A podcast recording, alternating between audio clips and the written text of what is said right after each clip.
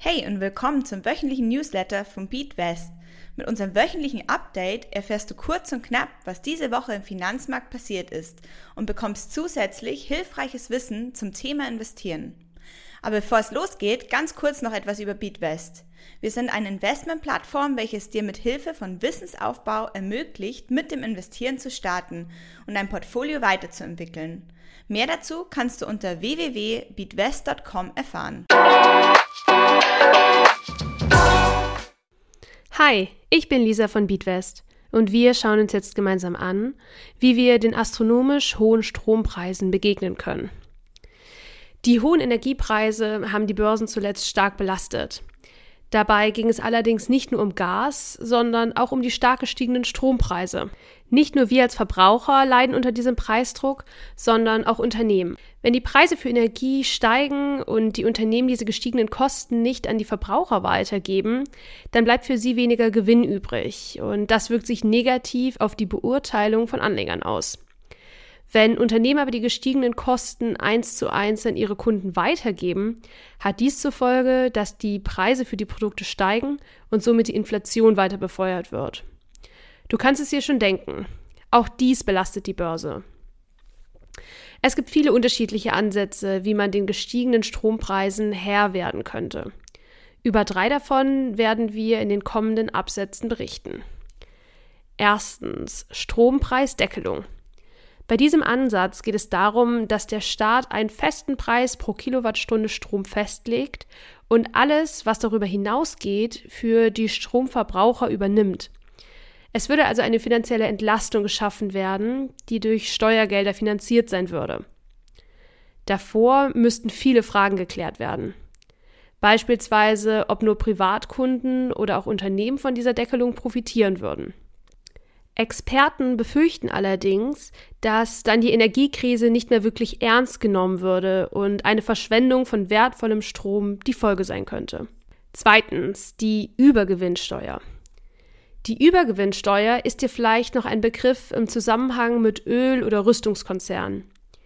Es geht hierbei darum, dass der Staat die überdurchschnittlich hohen Gewinne von Stromkonzernen abschöpfen könnte und somit zusätzlich Staatseinnahmen generieren könnte. Damit könnten dann wiederum Staatspakete für Verbraucher finanziert werden. Hierbei handelt es sich fast schon um eine moralische Fragestellung. Sollen Unternehmen, die Gewinne durch Krisen und Katastrophen erwirtschafteten, gesondert zur Kasse gebeten werden? Welche Gewinne sind gut und welche böse? Welche Bemessungsgrundlage gibt es dafür? Drittens. Das Einsparen von Strom belohnen. Außerdem könnte über Belohnungen für Stromsparer nachgedacht werden. Du kennst das Spiel. Der Preis ergibt sich aus dem Angebot und der Nachfrage eines Produkts. Wenn jetzt alle weniger verbrauchen, könnte sich der Strompreis dadurch auch wieder entspannen. Aber in welchem Ausmaß ist es für das Handwerk und die Industrie überhaupt möglich, Strom zu sparen? Welche Strommenge ist für die Privathaushalte gerechtfertigt? Du merkst, dass es einige Möglichkeiten gibt, die für eine mögliche Entlastung sorgen könnten. Solange die Strompreise allerdings noch so hoch sind und Unternehmen unter diesen leiden, wird es schwierig, eine nachhaltige Erholung am Aktienmarkt zu beobachten. Kommen wir nun zu Fragen von Newsletterlesern. Diese Woche erreichte uns die folgende Frage. Green Bonds? Was macht eine Anleihe eigentlich wirklich grün? Green Bonds sind in den letzten Jahren unglaublich beliebt geworden und werden von vielen auch als Lösung der Finanzierung der Klimawende gesehen. Sie sollen vor allem auch das nachhaltige Wachstum fördern. Es gibt sie bereits seit 2007 und das Volumen in Green Bonds vervielfacht sich von Jahr zu Jahr. Wenn du dir also vorstellen könntest, dein Geld zu verleihen und damit ein nachhaltiges Projekt, wie beispielsweise den Bau eines Windparks, einer grünen Immobilie oder ähnliches zu finanzieren, dann geht das mit Green Bonds. Genau das ist nämlich die Grundidee von grünen Anleihen.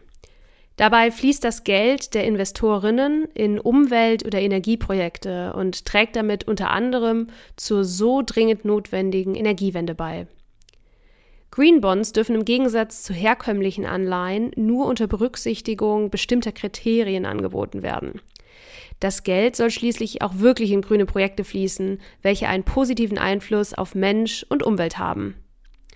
Um sicherzugehen, dass spezifische Nachhaltigkeitsziele verfolgt werden, kommen die Green Bond Principles der International Capital Market Association als freiwillige Richtlinien zur Anwendung. Diese setzen sich aus vier Grundsätzen zusammen und sollen eine Transparenz am Markt ermöglichen. Erstens Verwendung des Erlöses für grüne Projekte. Zweitens Prozess zur Projektevaluierung und Auswahl.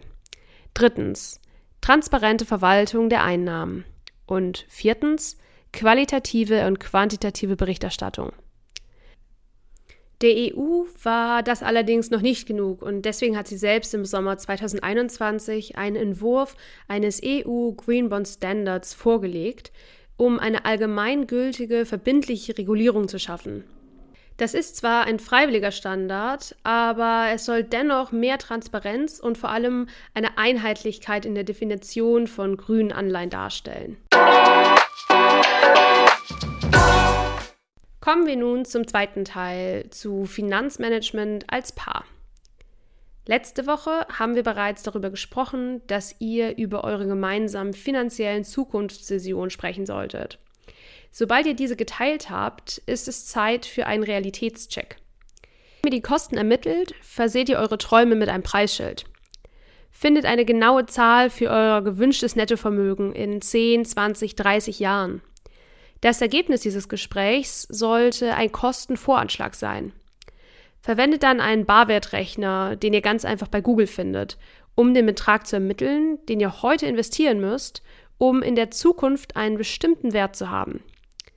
Wie viel Geld müsst ihr heute verdienen, um euch eure Zukunftsträume leisten zu können? Konzentriert euch wieder auf den Wohlstand. Ändert Gedanken wie das werden wir uns niemals leisten können in lösungsorientierte Gedanken wie, wie werden wir uns das leisten können? Stellen wir uns einmal vor, dass das Ziel von deinem Partner und dir die finanzielle Freiheit ist. Finanzielle Freiheit kann bedeuten, nicht von seinem Arbeitseinkommen abhängig zu sein. Um eure jährlichen Lebenshaltungskosten in Westeuropa zu decken, würdet ihr ca. 50.000 Euro im Jahr brauchen.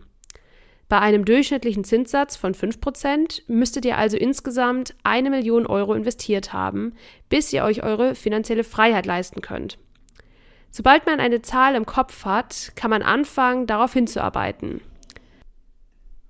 Erfolg bedeutet nicht immer nach etwas zu greifen, das man nicht hat, sondern nur hinüber zu greifen und die bereits vorhandenen Teile neu anzuordnen. Bob Proctor